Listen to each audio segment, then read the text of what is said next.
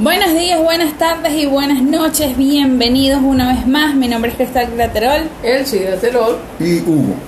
Graterol también. Y esto es Solos No. No sé si decir feliz Navidad, feliz, feliz cumpleaños, de todo el tiempo que duramos sin hacer podcast. Lo que pasa es que, bueno, hubieron ciertos cambios a nivel familiar, de casa, nos tuvimos que mudar, ahora estamos en la capital del estado donde, donde, la redundancia, y bueno, el Señor mostrando su misericordia. Eh, si quieren que les contemos referente a cómo el Señor a través del testimonio eh, ha actuado en estos, en estos últimos tiempos en los que no pudimos hacer el podcast, escríbanlos a nuestras redes sociales. Así es. Nos encontramos en Instagram como solos-o piso, no-piso piso internacional, en Twitter como solo no 18, en Facebook como solos no y también nos pueden sintonizar en cualquiera de las plataformas digitales en las cuales nos encontramos, principalmente Spotify, Apple Podcasts, Google Podcasts, Overcast, Breaker, Radio Public, Pocket Cast, Anchor, YouTube, MyTuner, todas las plataformas eh, nos encontramos ahora sí.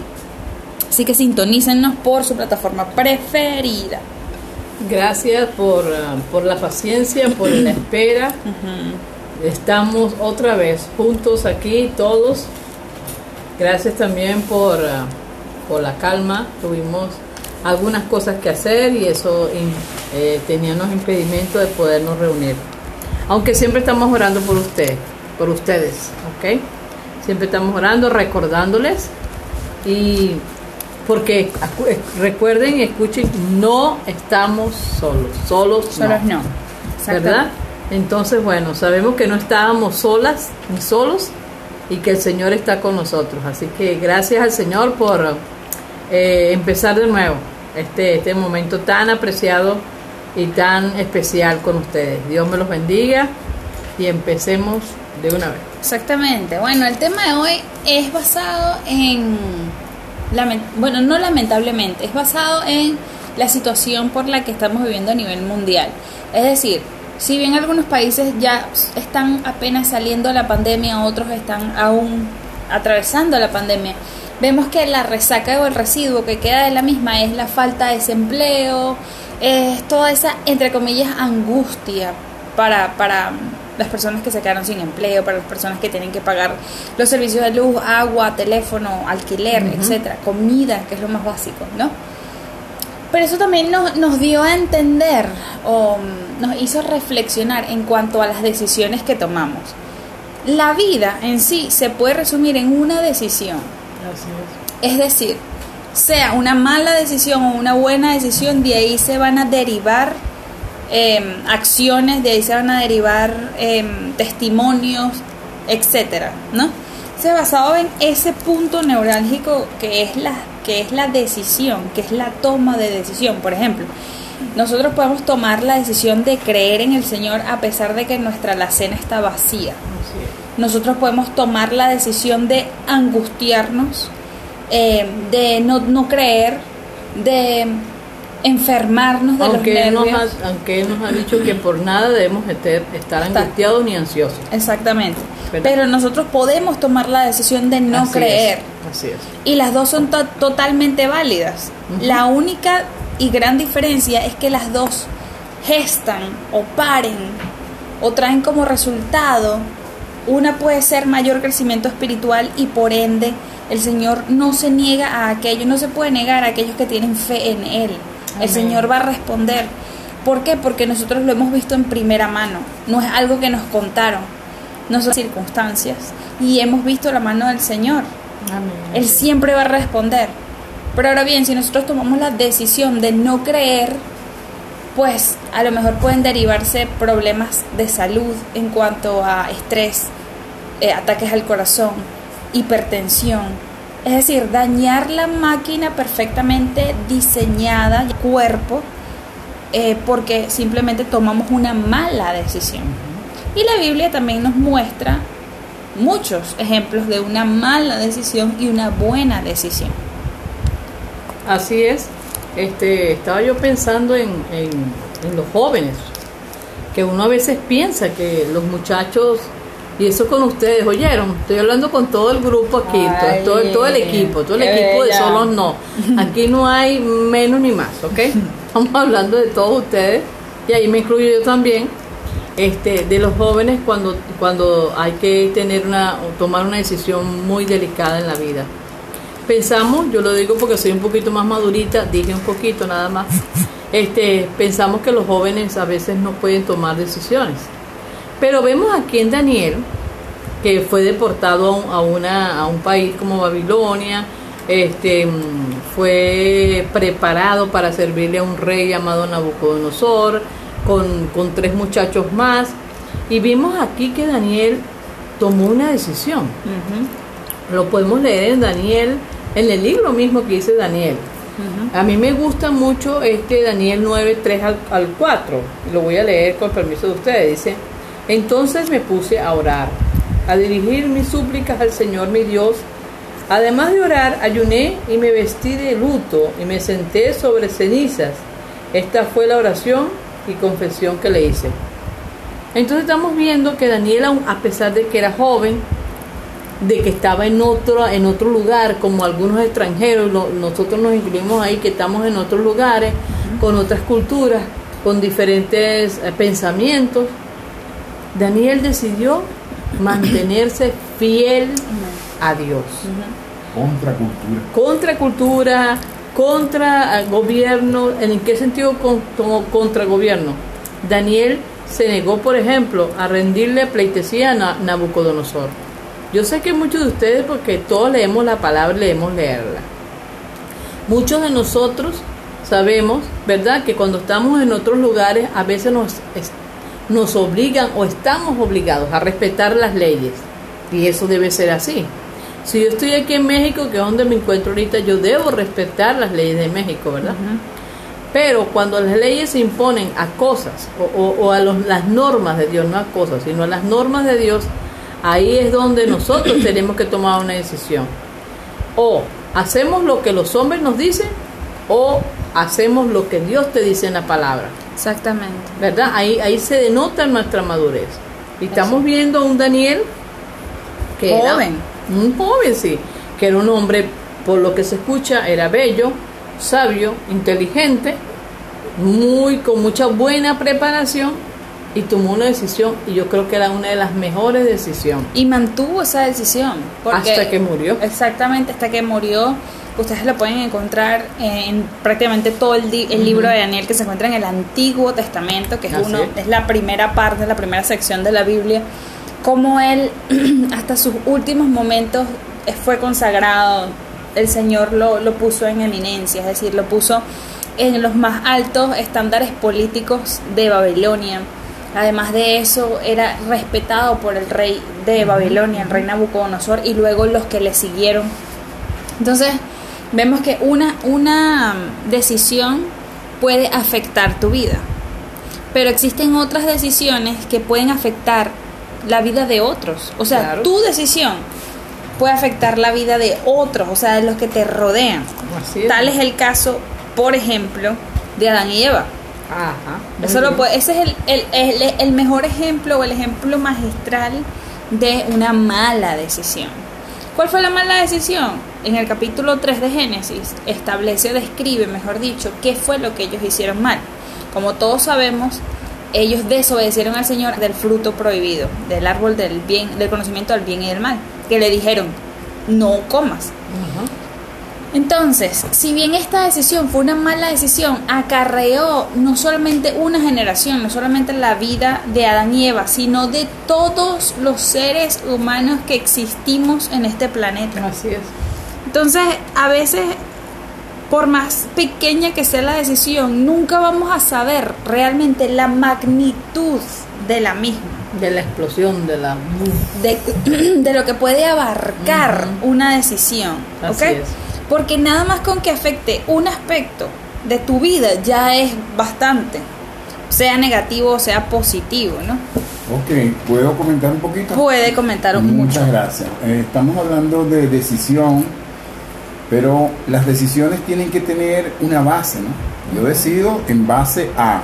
Exacto. En el caso de Daniel, estoy recordando que él tenía, él tomó una decisión en base a una devoción, la devoción que había adquirido de sus padres, la, la, la devoción de adorar a un solo Dios. Entonces la moral del gobierno en ese momento le impone que debe adorar a otro, a, a un ser humano, cosa que contradecía sus creencias, sus convicciones, chocaban contra lo que había aprendido, le habían enseñado, que era el de solo a Dios adorarás y no tendrás dioses ajenos delante de mí. Eso lo llevó desde la niñez hasta su juventud. Entonces, en el caso en el caso diario actual, por ejemplo, viví la experiencia en mi colonia, en mi barrio, de que la orden por la pandemia del gobierno era, por ejemplo, de abrir los comercios de licores de 6, de, perdón, de 7 de la mañana a 6 de la tarde. Era la venta de licores.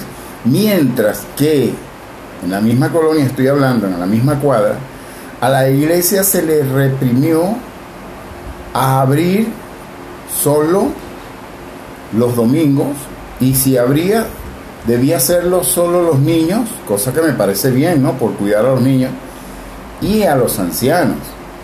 Entonces, estoy ante la misma, la misma prueba de la devoción, de lo que aprendí. Mi devoción es al único Dios obedecer, porque es más moral que la, que la imposición del hombre y sus reglas y sus normas. A pesar de que la Biblia dice que debemos sujetarnos a las autoridades, si la autoridad está contra la moral de Dios, por supuesto que estoy este, decidido por lo que he aprendido a no obedecerla. En este caso es criticable la moral del gobierno de permitir el alcohol en medio de una crisis como esta, mientras que no permites o restringes la palabra de Dios a la población. Entonces yo estoy ante una decisión, yo estoy viendo un cuadro actual de lo que está pasando en mi, en mi vida, lo que estoy viviendo, y debo tomar una decisión. En ese momento debía o debo tomar una decisión. Obedecer las reglas, es decir, no pasar por encima esa regla de un horario inmoral por lo del alcohol y reunirme todo el día con mi iglesia, pues con llevar a, mi- a mis hijos también, a mi, a mi papá anciano a escuchar la palabra de Dios. Lo que pasa es que debemos también ten- tener un contexto de las cosas.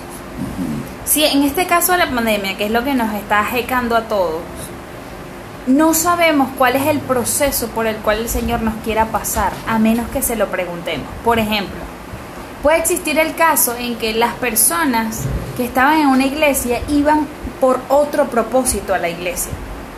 Por ejemplo, puede ser que yo iba a la iglesia porque me gustaba el muchacho que cantaba, Oh. o puede ser que yo iba a la iglesia por obligación, porque era el tesorero, era la ujier, tenía que limpiar la iglesia, o era em, el encargado de poner las diapositivas para que todos cantaran. Y no era para, y, el- y mi propósito de ir a la iglesia no era para congregarme, para disfrutar del tiempo. Entonces, cuando el ir a la iglesia pierde su objetivo, Mm. toca destacar que la iglesia somos nosotros y, y- e ir a la iglesia me refiero al templo, Al local. al local. Cambia su objetivo. A lo mejor este era el mejor momento para trabajar en mi área espiritual. Al ver que ya no tengo la, entre comillas, excusa o mala mm, dirección del propósito de ir a la iglesia, porque no puedo ir a la iglesia, ahora sí puedo gastar tiempo, no gastar, invertir tiempo en devocionales, invertir tiempo en oración, invertir tiempo en búsqueda general a nivel espiritual. Entonces, puede ocurrir esos dos aspectos, pero pienso yo que el Señor nos manda a ser em, estrategas, porque como comentábamos con unos hermanos esta mañana, Recuerden que nuestra lucha no es contra sangre ni carne, sino contra principados. Es decir, contra gente de carne y hueso. Ok, exacto. Nuestra lucha no es contra humanos. Nuestra lucha es con lo espiritual que manipula, que vive dentro de esos humanos. Maligno, me refiero. Entonces, si bien es algo, es un dictamen que hizo algún gobernante para que a lo mejor deteniese el crecimiento espiritual, no lo va a lograr. ¿Por qué? Porque el crecimiento espiritual está en cada lugar que la iglesia humana esté. Entonces esa es una decisión. Mi decisión está el de enfocarme en esta pandemia a angustiarme a no hay solución, ay no, o es una oportunidad para yo crecer espiritualmente y decir, ¿saben qué? Esta, esta situación es momentánea, es temporal. Esta situación no es permanente. ¿Por qué? Porque el Señor de todo tiempo tiene el control. Amén. Porque el Dios Todopoderoso me dijo que no debo angustiarme por nada, que lo que debo hacer es presentarle mi angustia, es presentarle mi preocupación, mi ansiedad en oración, creyendo que Él me está escuchando y creyendo en que la solución va a provenir de Él y va a provenir Amén. y, va, Y va- provee. y provee pronto, en su ¿Por qué? tiempo. Porque Él es un Dios que prometió que lo iba a hacer. Él es el Dios que dice, llámame, Amén. yo te voy a atender. De acuerdo. Él no ha cambiado. Desde Daniel hasta el tiempo de hoy, mis hermanos, no es un Dios que muta, Él es un Dios siempre, hoy, siempre y por las eternidades. Así es. Entonces, si Daniel, ustedes piensan que la Daniel lo tenía muy fácil, ¿no? Daniel tuvo también su pandemia. Daniel también tuvo su, su presión, Daniel también vivió su, su, su estrechez. Entonces, ¿qué es lo que les quiero decir o qué queremos decirles? Confiemos en el Señor. Nuestra decisión debe ser confianza en Él. ¿En qué? En que Dios proveerá. Amén. Sabemos de personas que también tomaron decisiones y esperaron. Pero como dije ayer a, a un grupo, a otro grupo, ¿cuánto, ¿cuánto nos es a nosotros esperar? ¿Cuánto nos hace Cuán difícil. difícil? Si nos, Mm. nos complicamos la existencia cuando esperamos. Pero saben que Abraham esperó 25 años una promesa. Y dice la, la misma escritura que puso esperanza sobre Sobre esperanza. Aumentó la esperanza. Exacto, porque Dios no miente, ni jamás te mentirá. Ok, sin embargo, es in- interesante, por decirlo de alguna manera, que la situación como esta que he contado eh, es un reto, es un reto para tomar una decisión de devoción. Estoy de acuerdo contigo en el sentido de que Dios maneja todo, es verdad. Dios no le sorprendió, no lo tomó por sorpresa esto. Él tiene todos sus planes muy bien edificados y otra realidad que vemos es eso, esa manera fructífera en que como iglesia nos ha sostenido, nos ha enriquecido, porque definitivamente hemos aumentado nuestra devoción, nuestra fe, porque en las casas, en la casa comenzó la iglesia Exacto. y a las casas va a volver. Exacto. Y el aumento de nómina nominal de la fe ha sido ahora, en esta pandemia, que son cosas que hay que sopesar. En mi caso o mi experiencia, eh, analicé, viví el, el deseo de, de decidir por la devoción del pasado en cuanto a la, a la moral del gobierno y, y la moral de, de Dios. Una, es una experiencia bonita, ¿viste? Para, eh, ¿cómo es? Muy varias las opiniones, muy variadas las opiniones con respecto a, la- a este Porque, tema. porque creo que Muy lo que positivas. Exacto, y lo que varía es lo es el, el contexto de las cosas. Eh, sabemos, y ustedes también saben a lo mejor de un gran hermano nuestro, un gran pastor, predicador, que él lucha con el gobierno de su país porque él dice todo o nada, entramos o entramos todos, no O entra ninguno. Pero ese es su contexto, ese es su llamado. O sea, a lo mejor no sabemos el trasfondo, a lo mejor no sabemos la intimidad espiritual de ese, de ese hermano, a lo mejor es su momento, el momento que el Señor le designó a él para defender los derechos espirituales de esta iglesia.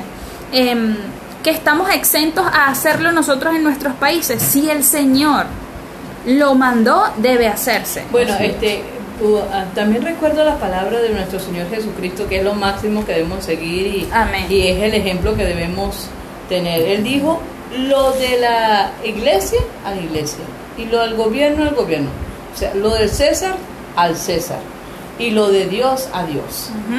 Entonces yo creo ahí que Dios, siendo Él tan maravilloso, tan infinito, Omni- tan omni- omnisciente, omnipresente, todo lo que es Él maravilloso. Él pudo dividir las dos cosas. Ujú. Ok, el gobierno para allá y la fe para acá. Y yo creo que debemos respetar a nuestros eh, gobernadores. ¿Que cada uno va a dar cuenta? Sí. Y nosotros también, no crean ustedes, mis amados, que nos vamos a quedar con la gana de darle cuentas a Dios. Todos nosotros. Pero lo que estamos discutiendo aquí es que en los tiempos que estamos viviendo, ¿qué decisiones más acertadas podemos tener? Y ahí estábamos pensando en Daniel, estamos también pensando en quién más. Pensamos en Sansón, también él tomó una mala decisión. Todos sabemos, o la mayoría sabemos la historia de Sansón, de cómo él se dejó llevar por la encantos de Dalila, siendo Dalila de un pueblo extraño, es decir, de un pueblo extranjero que no conocía al Señor, no seguía al Señor, aun cuando el Señor le comentó que no debía mm, contaminarse él tomó la decisión de darle el secreto, de, de, mm, de mostrarle su secreto en cuanto a la fuerza tan, tan feroz que tenía. Y bueno, esto trajo como consecuencia una serie de, de, mm, acciones desafortunadas, eh, de acciones desafortunadas en cuanto a su llamado, porque él era un juez, Sansón era un juez, era un representante del pueblo judío, del pueblo hebreo. Cuando cae con esta mujer, cae su testimonio, cae su credibilidad, pero el Señor al final lo rescata le- por misericordia, ¿ok? Y así vemos muchas otras negativas. También vemos en el, en el libro, en la segunda carta de Samuel, versículo 11, vemos la mala decisión de David de quedarse en su casa, en su palacio, caminando por su palacio relajado, cuando estaba el pueblo en guerra. Esa fue la decisión, la mala decisión número uno. ¿Qué, qué gestó la, imagen, la mala decisión número uno? Que él en su ocio estuviese caminando por el palacio, ay, qué rico, relajado, y vio a una mujer que estaba haciendo otra mala decisión, que era bañarse en su techo. Ninguna persona en sus cuatro, en sus cinco sentidos, son cinco sentidos, eh, se baña en el techo. O sea, es ilógico. Y menos en la pepa sol que hacían en, en, en Israel. Pepa, digo, el círculo llamado planeta, digo, el sol, el astro, O sea, gracias la a para Genesis. para, pues, Estoy, como estoy del ojo, como la para para del ojo. Estoy metiendo muchas patas, El pero yo sé que ustedes en su Esférico. misericordia, exacto, me entienden. O sea, lo Entonces, alto del sol, lo, lo, Exacto. lo inclemente Lo del sol. intenso que estaba el sol. Entonces, estas dos malas decisiones se unieron literalmente y, Y gestaron otra, no, no otra mala decisión, pero sí mm, pecado.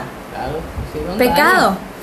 David codició a Betsabé, Betsabé estaba casada, bueno, hubo hasta asesinato en todo esto. es. Como les comento, pueden leerlo a detalle en 2 de Samuel 11. ¿Qué trajo esto como como mm, Consecuencia. Consecuencia en la casa de David? Que todo su se dividió su casa literalmente y nunca más volvió a ser David ni su casa igual. Casa de paz. Nunca fue casa de paz, le tiraron piedra, lo llamaron loco, le faltaron el respeto. Eso fue horrible, mis queridos radio digital escuchas. Lo mismo pasa con diferentes personalidades del, del mismo Abraham. Tomó la mala decisión de hacerle caso a Sara y pues ayudan entre comillas a Dios de acuerdo a la promesa que comentó la señora Elsie bueno yo voy a hacer de ti una gran generación multitud de gentes van a salir de tu simiente le dijeron a Abraham y Abraham lo creyó pero vino vino eh, Sara y pasaban los años pasaban los años y ella no se hacía más joven y dijo bueno a lo mejor tendré descendencia por mi sierva, por mi esclava. Y le dio la esclava a Abraham. Abraham tuvo relaciones, concibió a la esclava y de esa esclava nace un hombre llamado Ismael. Ismael es la simiente de los árabes. Siempre, una de las promesas, una de las profecías que se le hicieron acerca de Ismael es que todos contra ti, tú contra todos. Nunca van a ser pueblos en paz. ¿Por qué? Porque ya estaba preestablecido. El Señor ya lo, el ángel que mandó el Señor lo había predestinado. Eso lo pueden leer en los primeros capítulos de, de Génesis. Pero también existen buenas decisiones, ejemplos de buenas decisiones. Tal es el caso de María, eso lo pueden encontrar en el libro de Lucas, que es el Nuevo Testamento, que es la segunda sección de la, de la Biblia, en Lucas 1, 26 eh, y 25, que es allí donde se le presenta un ángel y este ángel le dice, bueno, eh, dichosa eres, tú vas a tener en el vientre al, al Hijo de Dios y todo lo demás. Bienaventurada. Entonces ella tomó la decisión de creer. Cuando ella pregunta, ¿y cómo va a ser esto? No es que no lo creo, sino hoy me siento súper dichosa de poder ser parte de este plan maestro. Mi pregunta es, ¿cómo, lo, ¿cómo voy a gestar un bebé si soy virgen? Y allí se desarrolla toda la historia que todos conocemos, ¿no? Que fue la venida de nuestro Señor Jesucristo a la tierra a través de una niña y conste en el contexto eh, cultural se dice, según algunos entendidos, que María tenía 12 años cuando esto ocurrió. Entonces, como, como comentabas tú referente a la juventud, juventud no quiere, no quiere decir, juventud no es sinónimo de malas decisiones a veces. A veces hay eh, eh, jóvenes que toman mucho mejores decisiones que los adultos oh, viejos, tercera edad, puestos azules en los autobuses. Entonces, vemos que las decisiones no tienen nada que ver con la edad, no tienen nada que ver con la cultura, pero tienen mucho que ver con la intimidad espiritual, exacto, que puedas llegar a establecer con el Señor. Ahora, la pregunta neurálgica sería, ¿en qué nivel estoy? En esta pandemia, fuera de esta pandemia, arriba de esta pandemia, donde sea, en qué nivel estoy a nivel espiritual. Me estoy dejando llevar por las circunstancias. Estoy creyendo en el Dios que no es hombre para mentir. ¿En qué estamos creyendo, mis hermanos y hermanas, mis amigos, compañeros? ¿En qué?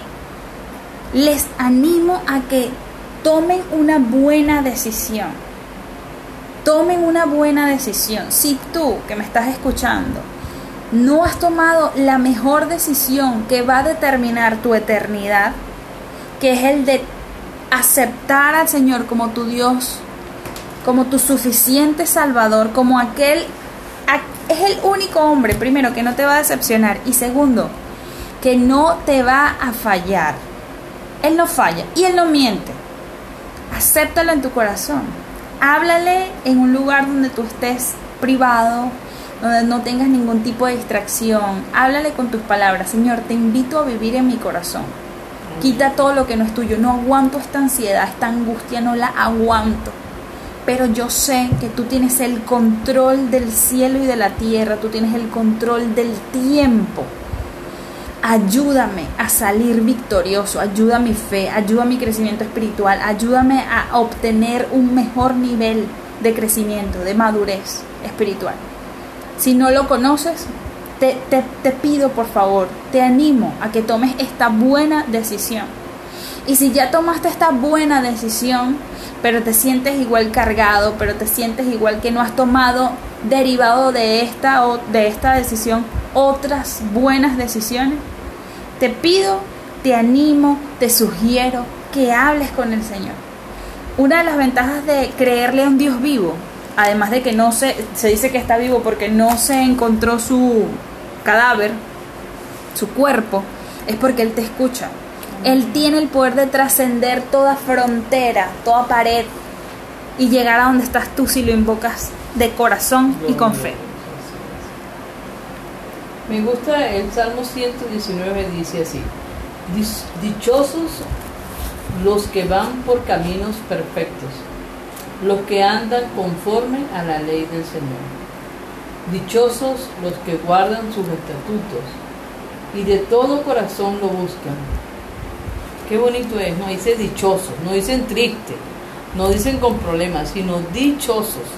Y estaba recordando yo que tal vez no tengamos mucho dinero, tal vez no seamos gente demasiado lleno de, de, plata, de oro, pero ¿saben qué? La paz es tan valiosa. Amén. Entonces yo creo aquí que hay mucha manera de ser rico. El que tiene paz, el que confía en el Señor, dice que es dichoso el que guarda su palabra, la aplica, la guarda, la lee. Por eso es tan importante, hermanos, amigos, leer la palabra. Ahí hay vida, palabras de vida. Dichosos los que, los que van camino al Señor, los que en Él creen, que, que creemos en Él.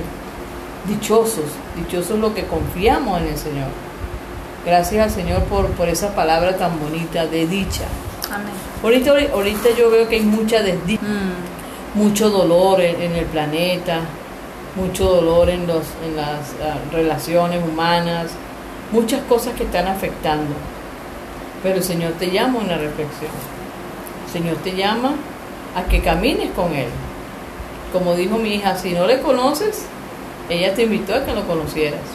¿Qué es hablar con Dios? Así como tú y yo hablamos. Cuéntale todo lo que sientes, todo lo que en qué le has fallado, porque sí, como no, le fallamos a Dios. Pero Él está dispuesto, ¿sabes? A darte la mano, a caminar contigo, a estar contigo ahí. Porque Él es un Dios maravilloso. Amén. Dice el Salmo 34 también, bendeciré a Jehová en todo tiempo, su alabanza estará de continuo en mi boca. En Jehová se gloriará mi alma, lo oirán los mansos y se alegrarán. Engrandeced a Jehová conmigo y exaltemos a una su nombre. Busqué a Jehová y él me oyó y me libró de todos mis temores. Los que miraron a él fueron alumbrados y sus rostros no fueron avergonzados.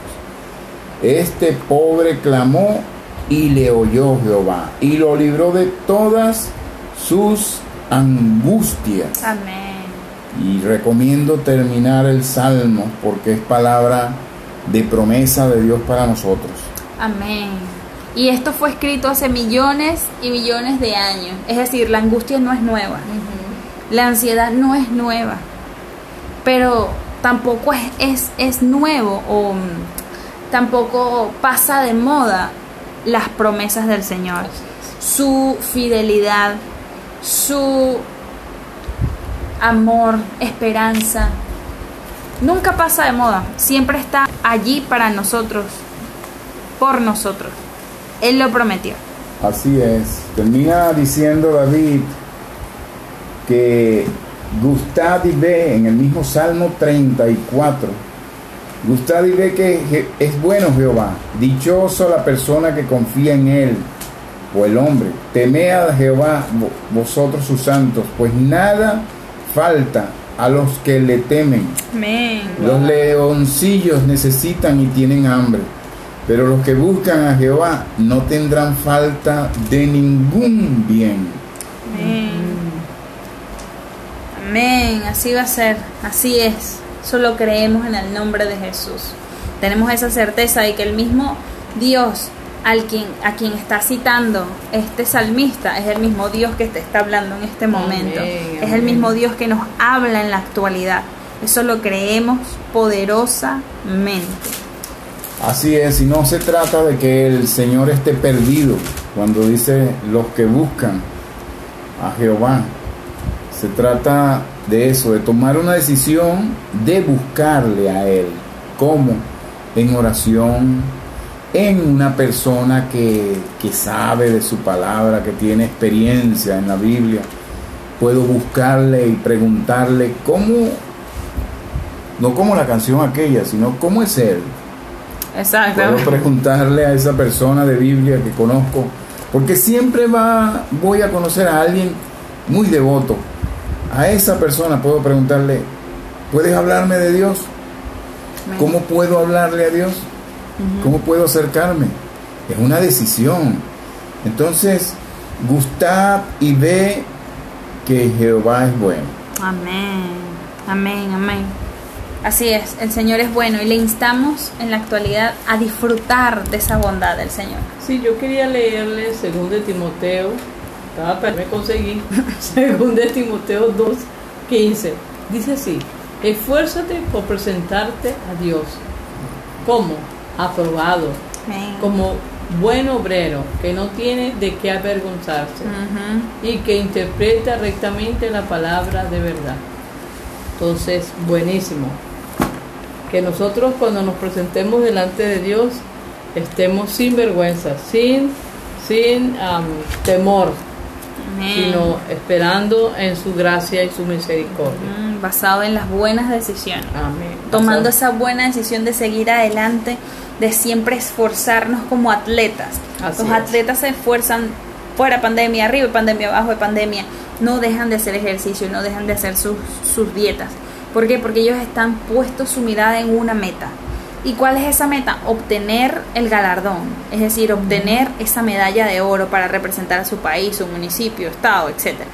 Nosotros debemos tener puesta nuestra mirada en la meta. ¿Y cuál es la meta? La satisfacción de Dios Padre. Es decir, de mantenernos aprobados en la palabra que Él nos dio, porque es palabra poderosa, no es hombre para mentir. Las tres personas que estamos aquí acompañándolos a ustedes, decimos rotundamente que no hemos sido ni una vez decepcionados por el Señor. Él no nos ha dejado en vergüenza. Y creemos ciertamente que lo va a hacer con ustedes. Muchas gracias nuevamente por acompañarnos. Esperamos que esta misma semana podamos darle un nuevo, un nuevo episodio de Sí, Solos Señor. No. En el nombre del Señor, están en nuestras oraciones. Gracias por acompañarnos una vez más. El Señor les bendiga. Amén.